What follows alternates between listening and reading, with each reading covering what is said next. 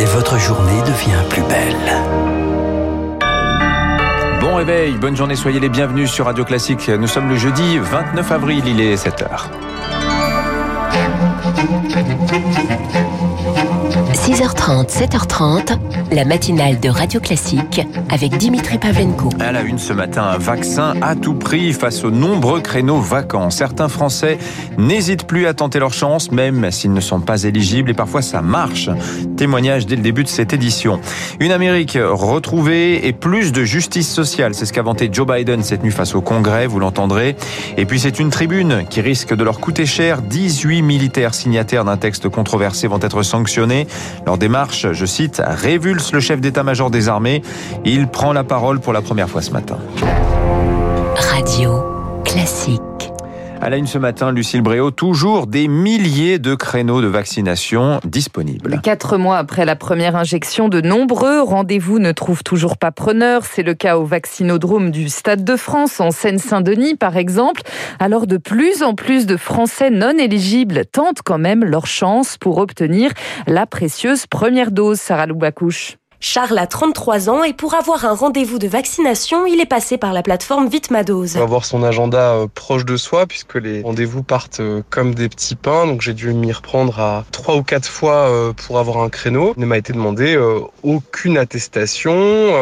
En somme, n'importe qui peut aujourd'hui s'inscrire via Vitmadose, obtenir le rendez-vous et se faire vacciner. D'autres se rendent directement dans un vaccinodrome après un simple rendez-vous pris sur Doctolib. C'était le pari osé de Marthe, 36 ans, sans problème de santé particulier. Je me suis fait vacciner hier au vaccinodrome de Saint-Denis. Officiellement, on n'est pas éligible, mais mon collègue ne s'est pas fait interroger sur son éligibilité. Moi, on m'a un petit peu demandé, mais ça n'a pas été du tout une barrière. Mais pour Stanislas Niochateau, le patron de Doctolib, ces rendez-vous vacants ne concernent qu'une trentaine de centres en France sur les 1800 de Doctolib. Et surtout... Est-ce qu'il y a un problème d'inadéquation de l'offre et de la demande dans les centres à date? La réponse est non. Tous les jours, il y a à peu près entre 200 et 250 000 rendez-vous disponibles. Et donc, tous les jours, il y a entre 200 et 250 000 rendez-vous pris. Selon lui, avec l'arrivée massive des doses Pfizer et Moderna, la prise de rendez-vous devrait augmenter pour atteindre 350 000 créneaux quotidiens dans les prochains jours. Sarah Lou Bacouche, quelle nuance de déconfinement Emmanuel Macron lui s'exprimera demain dans la presse quotidienne régionale, un entretien en longueur pour présenter son plan de sortie de crise. On sait déjà que les restrictions de circulation seront levées le 3 mai. Le couvre-feu, lui, devrait prendre frein le 2 juin. À l'hôpital, la tension reste forte. Pour la première fois depuis début avril, le nombre de malades hospitalisés est repassé sous la barre des 30 000, mais celui des patients en réanimation flirte toujours avec les 5 900. Pour faire face à la troisième vague, vous le savez, il a fallu déprogrammer 50% des opérations chirurgicales non urgentes depuis le début du mois. Philippe Cabel, le coprésident du syndicat Avenir Spé, le bloc majoritaire, euh, Spé, le bloc, pardon, syndicat majoritaire chez les médecins spécialistes. Notre responsabilité médicale, c'est toujours essayer dans l'intérêt du patient de faire le mieux possible. L'administration, les pouvoirs publics décident de façon brutale, de façon administrative, d'arrêter 50% minimum des activités opératoires, nous laisse la responsabilité de faire le tri, quel patient opérer et pas l'autre. C'est absolument insoutenable. Notre responsabilité de chirurgien, c'est de dire attention, nous n'avons plus les moyens de vous opérer. Là, on est de, sur une bombe à retardement sanitaire. Toujours sur le front du Covid, la Russie et la Chine pointées du doigt par Bruxelles ce matin. Pékin et Moscou sont accusés de mener des campagnes, je cite, de dénigrement pour saper la confiance dans les vaccins approuvés par les 27. La Chine et la Russie, justement, évoquées cette nuit par Joe Biden devant le Congrès des États-Unis. Premier discours sur euh, de politique générale pour euh, Joe Biden après 100 jours à la Maison-Blanche. America is on the move again. L'Amérique va de nouveau de l'avant. Voilà pour le message essentiel du président démocrate Joe Biden qui estime que la campagne vaccinale est l'un des plus grands succès logistiques de l'histoire américaine. Sur le front diplomatique, cette fois, il reste très ferme vis-à-vis de Pékin et surtout de Moscou. J'ai dit clairement à Poutine que si nous ne cherchons pas l'escalade, leurs actes auront des conséquences.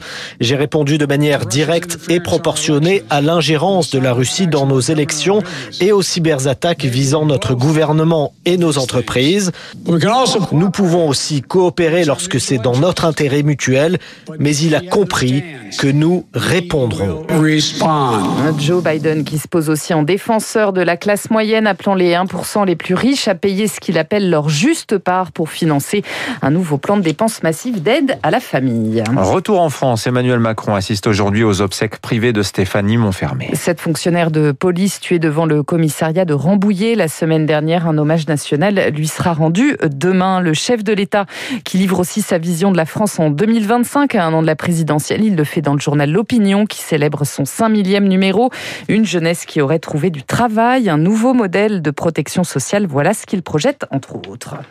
Et c'est une procédure exceptionnelle. 18 hein. officiers convoqués devant un conseil militaire. 18 militaires en activité, signataires d'une tribune controversée dans Valeurs Actuelles. Ils appelaient notamment la classe politique à lutter contre, je cite, le délitement de la France. Pour la première fois depuis la publication du texte, le général François Lecointre, le chef d'état-major des armées, s'exprime dans les colonnes du Parisien. Il promet des sanctions, Rémi Vallès. Oui, car il se dit révulsé par cette tentative de manipulation de l'armée inacceptable.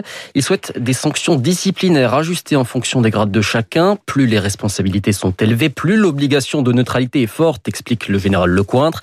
Conséquence, les 18 soldats en activité identifiés sur les 1500 signataires de la tribune ne savent pas encore ce qui les attend. Tout sera tranché en conseil militaire. C'est en revanche très clair hein, pour les généraux de deuxième section, des officiers en retrait mais rappelables à tout moment. C'est la radiation, donc euh, la mise à la retraite d'office. 25 militaires sont concernés. Le général Lecointre leur conteste le droit de prendre des engagements politiques en mettant en avant leur grade. Il évoque enfin le cas du général Christian Picmal, bien connu pour ses prises de position contestées et radié depuis 2016. Le général Lecointre compte lui envoyer une lettre pour lui dire qu'il est indigne, sali et fragilise l'armée en en faisant un objet de polémique nationale. Et en définitive, ce sera à Emmanuel Macron, président et chef des armées, de signer les décrets de radiation. Rémi Vallès, ce n'était un secret pour personne, mais la nouvelle est désormais officielle. Valérie Pécresse est candidate à sa propre succession au régional en Ile-de-France.